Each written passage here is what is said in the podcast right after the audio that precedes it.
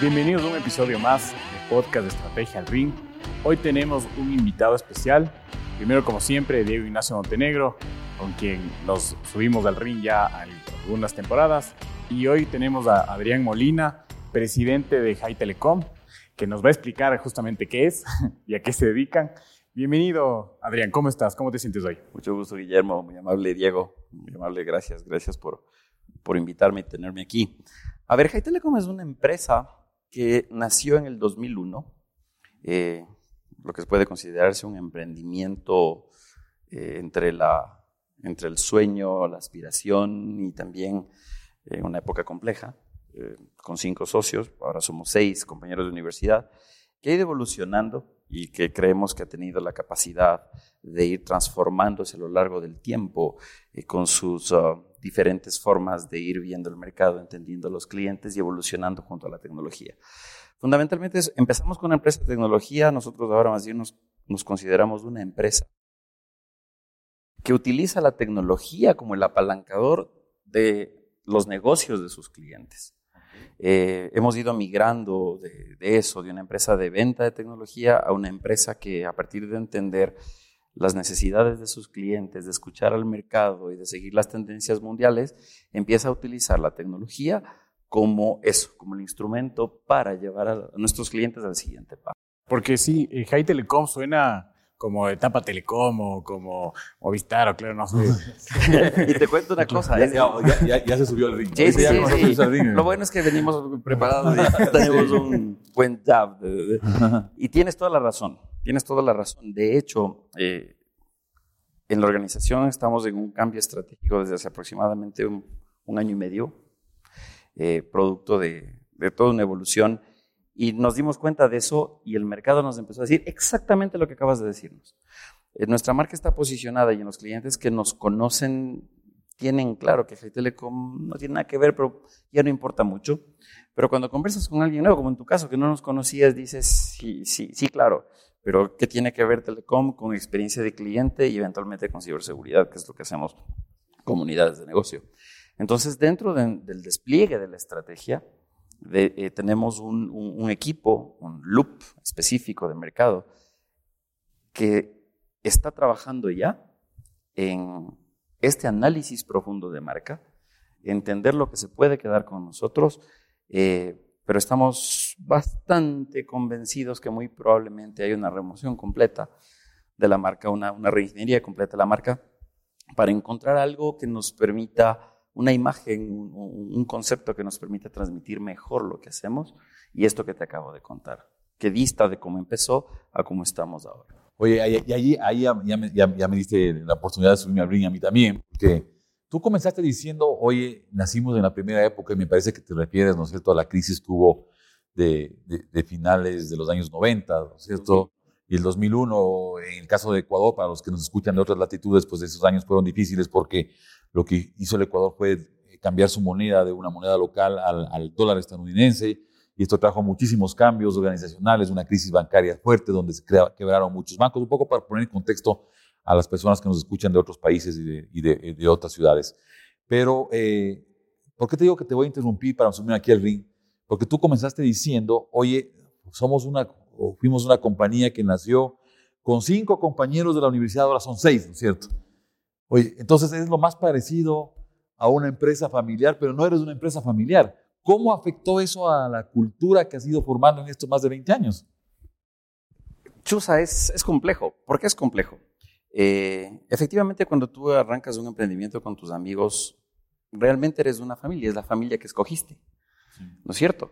Y lo que yo creo que ha sido una ventaja de High Telecom es que los seis, a pesar de nuestras diferencias naturales entre seres humanos, eh, tuvimos la fortuna, porque cuando empezó era la fortuna, pero luego nos dimos cuenta de que De que no era tanta fortuna. De que no era tanta fortuna. ¿Y por qué no fue tanta fortuna? Fue porque a la final eh, lo que nosotros consideramos que es la clave cuando te juntas con alguien para hacer sociedad es que tienes que compartir los mismos valores. Te puede jugar, te puede gustar un equipo de fútbol distinto, puedes tener una religión distinta, puedes tener una afinidad política distinta, pero mientras compartes los valores fundamentales, esos que forman la cultura de la organización a lo largo del tiempo y que la van consolidando, si compartes eso en la base, lo de arriba es maquillaje que puedes ir, que puedes ir modificando. Es decir, no solo la tecnología, porque uno puede decir, a ver, o eran compañeros de, de la universidad, y posiblemente estudiaron la misma carrera y ahí se conocieron, alguna carrera fin, ¿no es cierto? No sé, alguna ingeniería tiene que haber sido, ¿no es cierto? Todos ingenieros electrónicos, todos compañeros de aula. Todos ingenieros, pues, o sea, esto, entonces, eh, cuando tienes esa afinidad, uno puede decir, oye, la afinidad es la tecnología o la, la, la, pasión, no sé, por las telecomunicaciones o la innovación, eh, pero no necesariamente eso es lo que une a una organización, porque aquí nos hemos matado con, con Guillermo hablando ya con algunos invitados y, con, y entre nosotros mismos en varios rounds que nos hemos metido, en la, sobre todo en la primera temporada, esta es la segunda, eh, hablando mucho sobre la cultura organizacional y sobre estos valores que tú acabas de decir acá. Pues no, es, que, no es que uno es ingeniero y, que les une necesariamente la tecnología o los switches o la robótica, sino que les unen unos valores. El, el tema es el siguiente, cuando te juntan los valores es como el matrimonio si estás enamorado de tu pareja, el matrimonio sobrevive y tienes altas, bajas, te, peleas, te vas al ring. Sí. Pero, pero sobrevives. En el tema de las, de las organizaciones, en particular los socios que las conforman, los que la originan, si es que comparten los valores, pasa exactamente lo mismo. El bonding viene de ahí. Viene de compartir esos valores, viene de compartir esa cultura, viene de compartir esa pasión. De hecho, nosotros, conforme fuimos evolucionando, eh, fuimos encontrando nuestro propósito esencial, ¿cierto? Tú fuiste parte del lanzamiento el de, ese, el, de la transformación. De la transformación. Y la transformación es una palabra bien dura, pues. Y es dura, ¿por qué? Porque nosotros lo que hicimos para encontrar este propósito esencial fue irnos hacia nuestros orígenes. ¿Qué nos pasó a nosotros como High Telecom? Empezamos con un emprendimiento, como, como tú bien señalas, llegó una suerte de, empresa familiar eh, con mucha camaradería, eh, en su momento con mucha complicidad, con mucho, que, que fue importantísimo para, para surgir al inicio. Y luego tuvimos un periodo de corporativización y despersonalización. Empezamos a dejar un poco de lado esos valores, no desde la perspectiva de la ejecución, sino desde la perspectiva de la vivencia, que no es lo mismo. Claro. Lo das por sentado, ¿no es cierto? Dices, esto y está arraigado, esto y está sentado, entonces dejas de cuidarles. Eh, y claro, te empiezas a dar cuenta de que la gente que está contigo, porque no le pasa a los socios, no le pasa al, equipo gerencial, le empieza a pasar a la gente que empieza a desprenderse de eso y empieza a no tener un propósito en sus labores diarias. Y entonces empiezas a notar que hay apatía. o, que corren para todos lados. Sí, e inclusive es un poco más complejo, porque yo sí creo que como High Telecom de una u otra manera, y lo digo con humildad, no con soberbia, tuvimos una de las grandes fortalezas que, tiene el equipo de High Telecom, es que de una u otra manera supo ir encontrando hacia dónde ir de manera anticipada. Entonces, digamos que, si bien en una época sí pasó lo que tú dijiste, no teníamos un norte muy claro, pero digamos que había una ruta, ¿no es cierto? No muy clara, pero había una ruta. Pero lo que sí te pasa es que puedes tener una ruta, puedes saber a dónde quieres llegar, pero si la gente que va caminando contigo no entiende o no sabe o no comprende el por qué tienes que ir hacia allá. La creencia profunda. Es un caminar sin sentido, exacto. Entonces, claro, empiezas a tener, empiezas a tomar en tu, en tu organización síntomas de apatía, síntomas de bajo compromiso, eh, de este hacer por hacer, de este hacer lo que me piden y no ir un poco más. No dar, la, no la, milla extra. No, dar esa milla extra. Entonces lo que hicimos como, como equipo en ese momento decidimos, eh, el equipo del fundador de High Telecom, dijimos, tenemos que volver a nuestra raíz. Por poner un ejemplo práctico, ¿qué empezaba a pasar? High Telecom, cuando nació y cuando muchos de los, de los socios estábamos en la operación pura y dura del día a día, ¿no es cierto? Poníamos esa milla extra, poníamos ese cariño, ese dar más al cliente sin pensar si es que cómo cobrarle o no. Eh, y en ese proceso de corporativización, de corporativización, sí, empezó a entrar otra gente y, las, eh, y empezó ese, a ver, si no está en el alcance, le cortas. Si no está pagado, le aguantas. O sea, como medir el valor, empezar a medir el valor. Y, medir el valor desde una perspectiva, desde, desde mi opinión personal. Muy financiera. Errónea. errónea. Eh, cuando empiezas a tener la parte financiera y eso me va a costar coscachos de algunos. Cuando los, cuando los números mandan sobre cuando la estrategia. Cuando los números mandan sobre la estrategia, sobre la cultura, sobre el propósito, cuando, el, cuando, la, cuando lo financiero se vuelve el fin y no la consecuencia, te puede ir muy bien. Ajá. Te puede ir muy bien. claro. Eh, pero es como un shot de dopamina. O sea, porque, hay plata en, la, organización, pues. Viene, creces, te disparas. Y, de repente lo que empiezas a cultivar es ver escenarios. Hijo, qué, ah, qué, palabra. No sé si hay un comentario sobre esa. Sí, increíble, increíble esto porque de alguna forma todo el mundo lo, dice en teoría, pero ustedes lo vivieron. Tuviste eh, cómo la empresa creció, se pusieron financieramente bien, empezaron a generar más rentabilidad y sobre eso empiezan a generarse cuestionamientos de, oye, ¿por qué perdimos todo lo que construimos con, el cliente? ¿Por qué perdimos este valor adicional, la medida extra, el propósito? Exactamente. Lo que yo creo que tuvo como, como mérito Telecom fue que se dio cuenta en la mitad de ese éxito. O sea, y, y porque tuvimos fortuna, y sí que tuvimos fortuna. ¿Cuál fue, no sé, el driver, el, el, A ver, para que te des cuenta. Estamos en temas de estrategia, ¿no es cierto? Tienes un entorno favorable económicamente.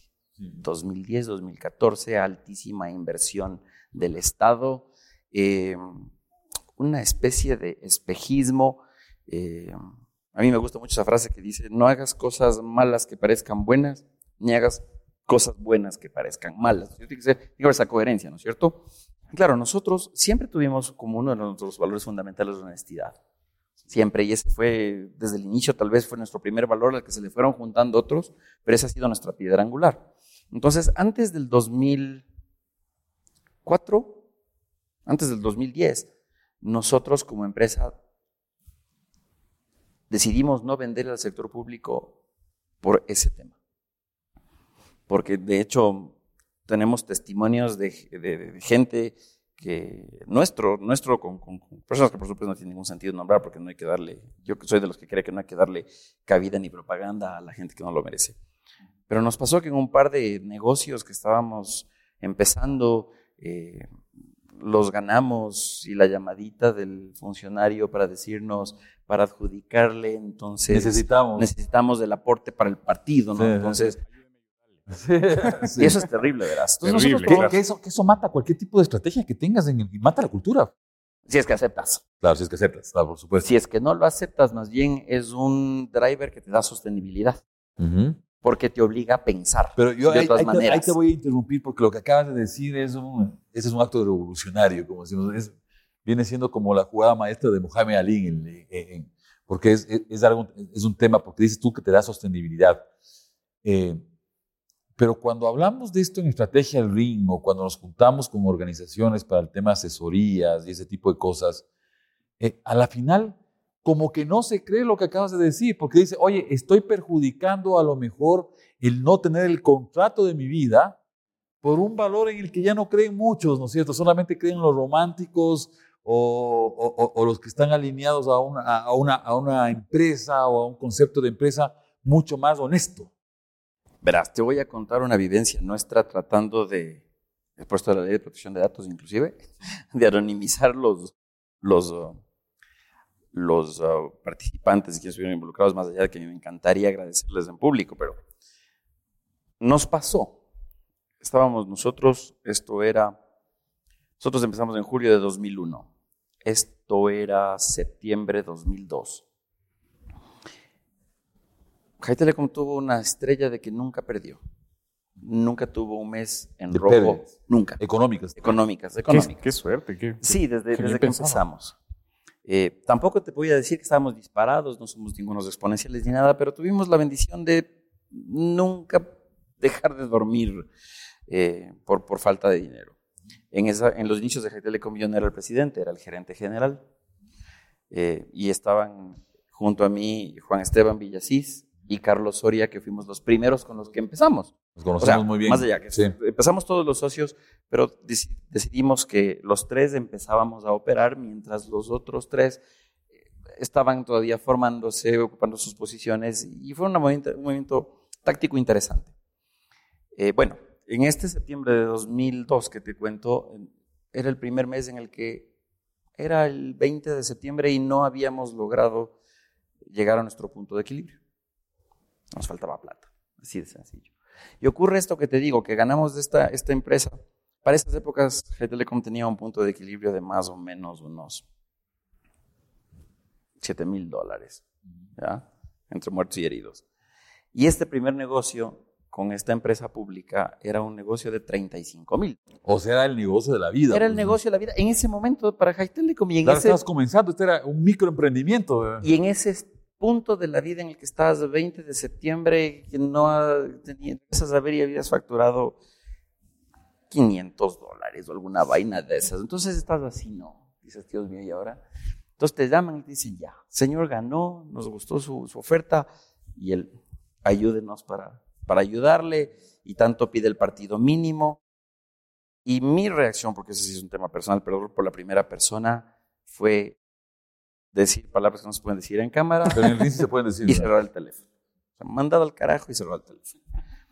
Yo terminé de cerrar el teléfono y al saber y estaban sentados Juan Esteban y Carlos al frente mío y me quedan viendo así.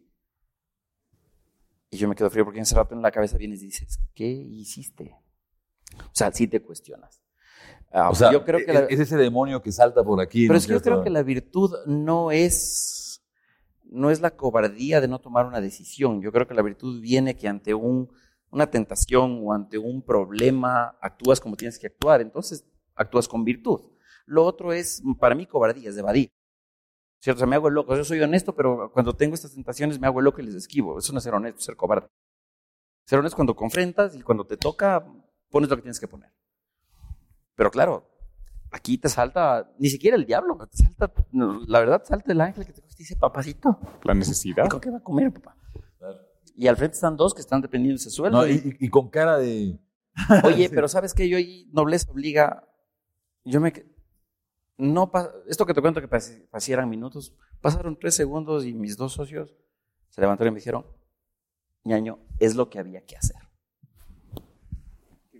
Abrazo entre los tres y claro, pasa eso. Y eso, y eso es culturalmente interesante porque, porque de alguna manera dejas un precedente cultural que se va marcando primero en los socios, ¿no? Esto es como un tatuaje que uno se hace de, de algo importante en su vida, ¿no? Eh, yo siempre digo, no se tatúen nombres personales porque después es doloroso. Pues te toca buscar otra del mismo nombre y, difícil. No, no, y, además de eso, no hay tatuador que pueda convertir esto de otra manera. Entonces, eh, pero no sé qué opinas tú, pero ahí el, el, el, tema de este precedente que dejas con, con esta acción se tatúa de alguna manera en los socios y luego se transmite. Pero es que ya no solo es un driver la ética para ustedes, sino un pilar. Es un pilar. Es un pilar de acción. Y, y vuelvo a lo que les decía al inicio. Eh, compartes de esos valores. O sea, si lo que nos hubiera unido se, hubiera sido la plata, muy probablemente ellos me hubieran mandado al cebo y me hubieran dicho, tonto de capirote y permiso, no sirves para esta pendejada. Em, y pero porque les termino de contar por qué lo que tú decías em, a veces puede parecer, cuando lo haces con convicción, esa noche no dormí, porque esa noche no dormí. Mi esposa me decía, ¿qué te pasa? Le conté. Y ella también me a decir, es lo que había que hacer, Dios proveerá. Y nosotros contamos esto en la organización hasta ahora y es parte del proceso de inducción. Porque al día siguiente, en esas épocas. Ese tatuaje. Ese tatuaje, verás, al día siguiente ocurrió un milagro. Al día siguiente. O sea, 21 de septiembre de, 2000, de 2002 hay un problema severo en, un, en el que en ese momento era el proveedor de Internet más grande del país. Y el papá de uno de nuestros socios, de Juan Esteban, era el mejor amigo del gerente general de, esta CISP en ese momento. Sabían nuestra valía, sabían desde la perspectiva individual, profesional, cómo éramos.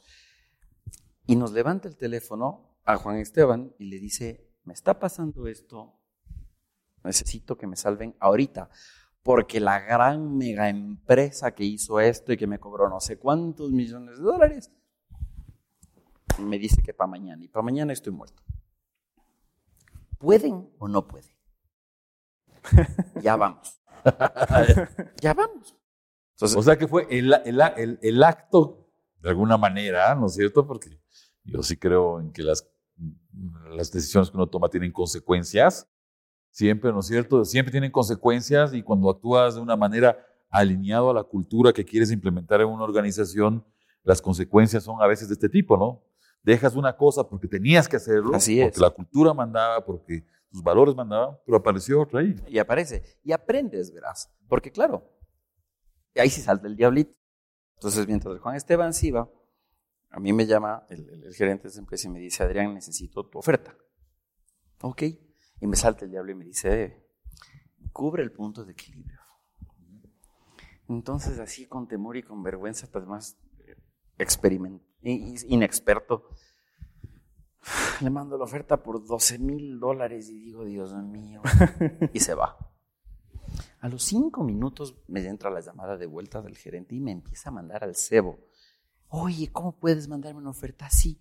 Yo decía, Dios mío, o sea, no puedo, no puedo meterlas de andar todo el tiempo. Dos veces. Dos veces en, el mismo, en las mismas 24 horas. Cuando yo estuve a punto de decirle, ve, perdón, me dice, si vos me mandas una oferta de 12 mil, no me la van a aprobar porque van a creer que no es un trabajo de calidad y que estoy contratando cualquier tonto de capirote.